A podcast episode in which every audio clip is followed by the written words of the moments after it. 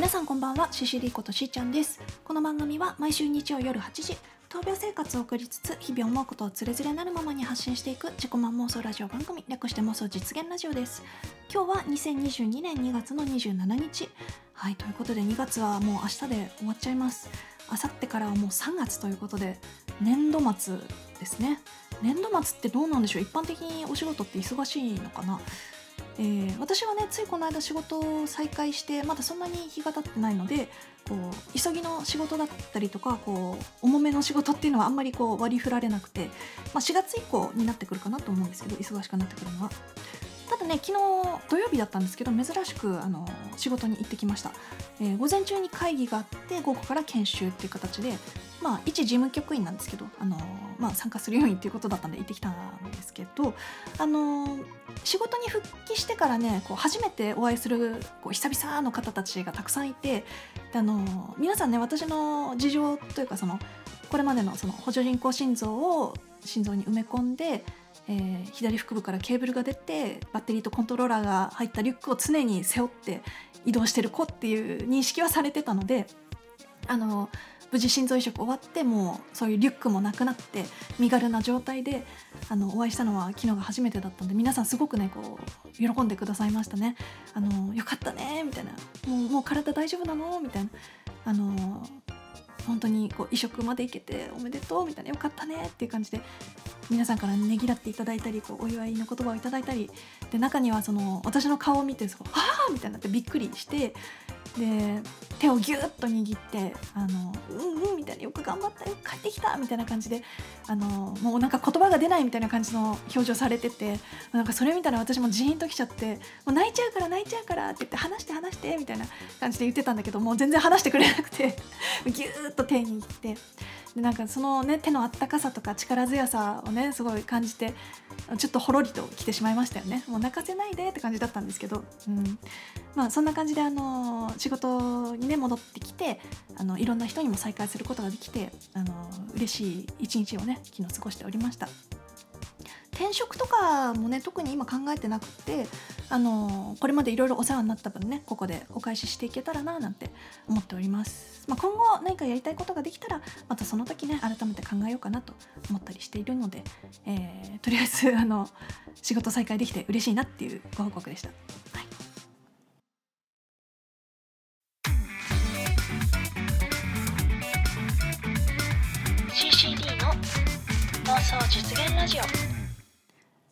ということで今日はですねちょっとお便りをいただいているので読ませていただきたいなと思います。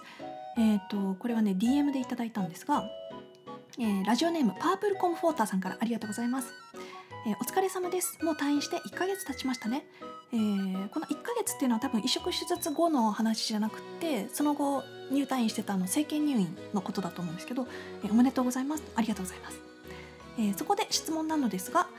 運動はいつから始めることができるのですか？また運動量は一生制限されたりするのでしょうか？もし差し支えなければ答えていただけたら幸いです。ということでパープルコンフォーターさんありがとうございます。運動はですねえっと心臓移植を受けた手術の入院期間っていうのは丸々1ヶ月ぐらいだったんですけどそれの退院した時にリハビリの先生から言われたのは、まあ、お家帰ってから1日5,000歩ぐらいを目安に運動してくださいっていう感じで言われてましたね。あの移植後間もない時期っていうのはあのまあなんていうのかな脈拍はそんなに変わらないんだけど血圧だけがグンって上がるような状態だったのであんまり上がりすぎると危ないからあのまあ動くとしてもゆっくり動き始めてであとそうね5,000歩以内ぐらいに収めてっては言われてたんですけど、えー、手術後、えー、今何ヶ月か経って今はねもう動けるならどんどん1万歩でも2万歩でも歩いてくださいみたいな。で、まあ、心肺機能回復に努めてくださいっていうふうに言われてるのでそこまでこう制限っていうのはないかなと。運動量自体もねもともとすっごい運動する人っていう感じじゃなかったので、うん、特に制限はないかなと思うんですけどただねあのプールとか海とかそういうとこに入るのは移植後1年ちょっと経たないとダメだよって言われてるのでそういう制限はあるかな。うん。あのこれ前もちょっと話したかもしれないんですけどあの心臓移植を受けた心臓っていうのは血管はもちろんつながってるんですけど神経はつながってないんですよ。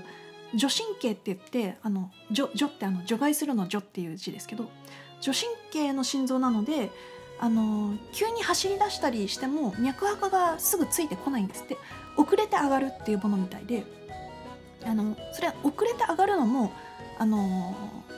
ホルモンの影響でっていうことみたいなんですよね。あの運動したりするとアドレナリンとかが出ると思うんですけどそういうホルモンの影響で遅れて心拍が上がるっていうものみたいなので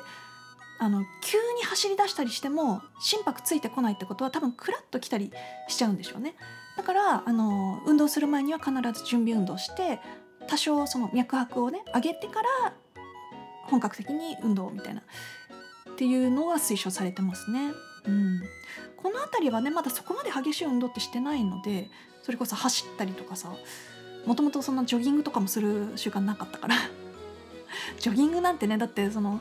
ねコントローラーとバッテリーが入ったリュック背負って走ったりとか無理だからさ。あでも階段の上り下りとかは結構平気でできるようになってきましたね。うん、それこそあの先週上野恩賜公園での一日っていうねあのお話をしたと思うんですけどその上野公園あの東京のね上野公園ってこう結構小山になってるとこがあるんで階段を上り下りしたりするところあったんですけど前まではねそういう上り下りって避けてたんですよなるべくあのエスカレーターとかエレベーターとかがあるとこまで行ってそれで上り下りっていう感じでしてたけど今はもうどんどんまあゆっくりですけどねあの登ったり降りたりするようにしております。うん筋力とかもねあの術後最初にリハビリ始めた時はあの床にしゃがんで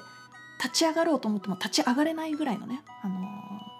筋力の落ち具合だったんですけど今はねもう全然あのその辺にシュンって下がってシュンって立ち上がっても平気だし、うん、あのこれといった運動をしっかりしてる気分ではあのそういう感じではないんだけど日常生活を送るだけでねやっぱ多少筋力が回復してくるみたいで、うん、これ以上の筋力回復はねやっぱ今後目指していきたいなとは思っているので、あの今までずっと、えー、ていうの？ちょっとお休みしてたストレッチと筋トレを再開していきたいなと思います。あの筋トレとかストレッチはですねあの手術の時にあのまあ胸の、まあ、胸骨を開く 手術なんでもちろんねその心臓を入れ替える手術なわけだからあばらを開くような手術だからね。あの術後何ヶ月間かはその胸を開くような運動っていうのはしないでくださいって言われてたんだけど今はもう何ヶ月か経ってその辺ももう OK になったのであの思いっきりこう肩のなんていうの？こう肘を掴んでグーって伸ばすみたいな運動とかもやって OK みたいなんではい、再開していこうかなと思っております。もうね私肩こりめっちゃする人なのでその辺のねストレッチはまあお風呂に入った時とかねほぐしたりはしてましたけどあの以前ほどの何ていうの負荷をかけてこうストレッチ筋トレっていうのはやってなかったんではいもう再開しようと思っております。うん。そうだね寝る前のストレッチと筋トレ今までずっと習慣的にやってたけどずいぶん長いことお休みしちゃったんではい。その習慣もまた取り戻さないとね。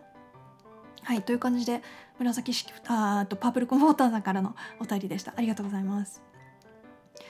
えー、他にもねえっとこれ日本移植学会のホームページを今見てるんですけどまあ日常生活とあと食事で注意すること前これちょっと話したと思うんですけどえっとまあ、家にあるウォーターサーバーは使っちゃダメって言われてるのでえー、術後電気ケトルを買いましてお湯を使う時はもう毎回沸かして使うとかお茶入れる時とかもね。あとは避けるべき食品生の肉刺身ドライフルーツ調理後2時間以上経った食品、えー、カビを含んでるチーズ、うん、そうね。グレープフルーツジュースダメね。はいはい。えっ、ー、と食後じゃあ調理後2時間以上経った食品がダメっていうことなので今ねお仕事再開してあの朝行ってて夕方ぐらいまでの仕事だったりするんですけどあのお昼ご飯ねあの最初どうしようかなと思ったんですけど、えっと、カップ麺を持って行ったりとかあとコンビニで買ったおにぎりとあの何かしらのおかずを買うとかあとスープを持ってったりしてますね。で職場のポットでお湯沸かしたやつを使って食べたりしてます、うん、案外なんとかなりますね、うん、大丈夫そうです。最初はそれこそ冷凍食品とかじゃないとダメかなと思ったけどまあまあお腹壊すこともないし、うん、無事に過ごせております。カップ麺はねでもやっぱあんまり栄養なさそうっていう。やっぱサラダぐらいは食べたいよね。きゅうりと人参あきゅうりとトマトぐらいは持って行ったりしております、うん、生野菜もねよく洗えば OK ってことなので。はい。そういえばあの先週かな？あの泥ラジの北山さん長谷川さんにお会いしたっていう話したと思うんですけどその時にね長谷川さんかな？にあのしーちゃんのザ・ベストな食べ物って何？って聞かれてもう即座にきゅうりとトマトって答えましたね。え？みたいな反応されましたけどもう私の中ではねもうきゅうりとトマトがベストでしたね。あの作ったもので言えばうちの母が作った味噌焼きおにぎりが一番好きですけど、うん、とか最近で言えばね小鍋？あの白菜ときのことエビホタテが入った小鍋が好きですけどベストって言われるとねきゅうりとトマトになるんですよね。もう塩つけて食べるだけですけど それが好き、うん、だから仕事を再開してからそのサラダとかもね家でこうよく洗ったきゅうりとトマトは持ってって食べたりしてます。昨日の会議の時も持ってってあの 会議と研修の合間にねお昼ちょっと食べたりしてました。あとはねあのパンとか。昨日ね久々にランチパック食べました。あのピーナッツバターが入ってるやつ。甘いのそんなに好きじゃないなくなってはいたけど、まあ、ランチパック普通に美味しく食べれたのであの味覚の変化っていうのも徐々にこう落ち着いてきたのかなっていう気はします、うん。まあ、前ほどチョコレートとかは食べなくなったけど、うん、まあまあ、あのー、その辺りも落ち着いてくるのかな。術後間もなくは本当にグミ1個もダメだったしね。キャラメルもダメだったし。まあ今もって食べたいとはあんまり思わないけど、うん、平気にはなってきました。いいんだか悪いんだかね。はい。という感じで、えー、術後の生活をねまた改めていろいろお話ししてみたんですが。うーんそうだな。他なんかあるかな。あこの間ねあのライムシロップと砂糖と寒天を混ぜてちょっとこう琥珀糖みたいなものを作ってみようかと思ったんですけど失敗しました。全然固まんなくて。あれはねあの砂糖が全然足りてなかったっぽいんですよね。で今それはね冷凍庫に入れてちょっとこう柔らかい状態になってるのであのライムレモンソーダを私はよく飲むんですけどそこにそのライムと寒天と砂糖を混ぜたふにゃっとしたやつを入れてこう混ぜて ちょっとこう甘甘めのライムレモン炭酸にして飲んだりしております。あれをね一かけだけうちの父がねそのちょっと興味あるみたいで1個食べたんですけどうえってなってましたね。酸っぱかったらしい。あのグミっぽいのを想像してたらしいんですけどもう全然ライムシロップと砂糖と寒天を煮詰めたものを固めたやつなんでみちゃってするし酸っぱいしもう そのまま食べるもんじゃねえなみたいなもう父で学んでしまいました。はいすいませんでした。ということでここで1曲お聴きいただきましょう、えー、CCD のセカンドアルバム「福かご」より「クリスタル」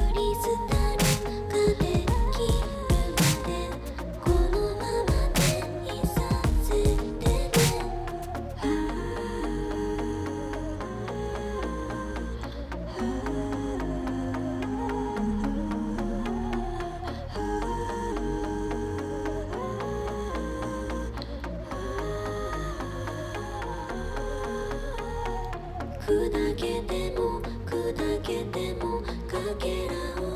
集めて溶かして。いつかまたいつかまた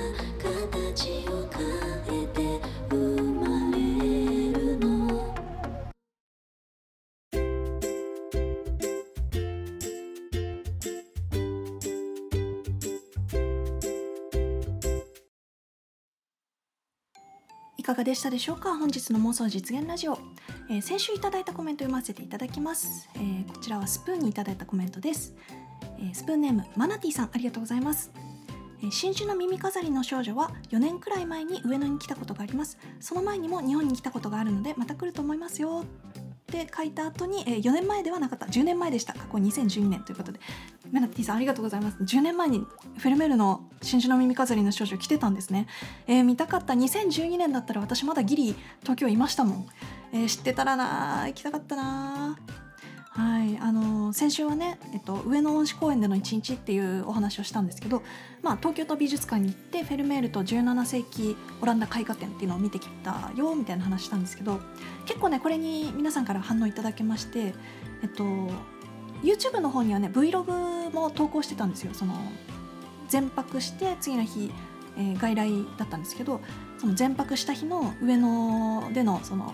なんていうの道を歩いてる映像とかホテルの中こんな感じですとかっていう Vlog をね投稿したらそこにもねたくさんコメントいいてえー、っとこれは YouTube の方にいただいたコメントです、えー、ラジオネームうさぎのもかさんありがとうございます、えー、上の素敵ですね。いいもの見させてもらいました。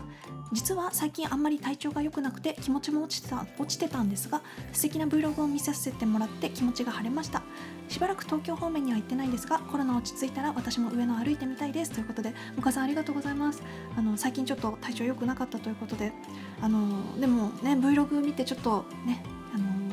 気持ちが晴れたって言ってもらえてよかったです。あの調子悪い時はねどうやってもどうしようもない時っていうのが絶対あるのであの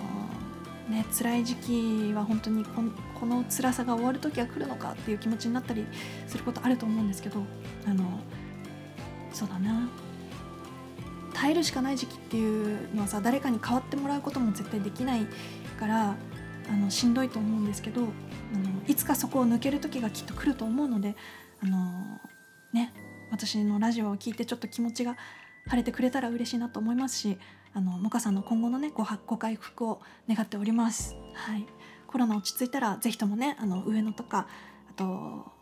春になったらね桜が綺麗なところもいっぱいあると思うのでぜひぜひお出かけしてみてください。はい、えー、他にもねえっと YouTube の方にいただいたコメントです。えっ、と YouTube ネームバンバンさんありがとうございます。えフェルメール展大阪では7月から開催されます、えー楽しみにしています。上野だからおしゃれな公園散歩が素敵な感じで良かったです、えー大阪で開催される大阪市立美術館はディープな新世界が近くにあるので面白いロケーションになってたことでしょう、えー粉もん文化のたこ焼き二度漬け禁止の串カツなにわのシンボル通天閣です。しーちゃんの、えー大阪散歩ロケなんかも見てみたいな。笑いということでバンバンさんありがとうございます、えーぜひとも大阪いつか行ってみたいです。私ね多分修学旅行で大阪京都奈良に行ったことあるんですけどそれ以来ね関西方面って全く行ったことないので今後それもねまた一つの目標にしたいと思います。あの美術館もねあの東京だけじゃなくて福島にももちろんあるしあの関西の方もたくさんあると思うんですけどそういうね美術館巡り巡りをねしてみたいと思います。であそこ行きたいんだよね。あの四国のどこだったっけかな？大塚美術館だったかな？世界の名画とかのレプリカがあるっていうあのあれがあるんですよね。バチカン四国のえっと天井の絵あれなんて言うんだっけ？最後の審判みたいな忘れちゃいましたけどその天井画があるところがあるのでそれはねぜひとも行きたい。確か大塚美術館ってとこだったと思うんですけど。はい。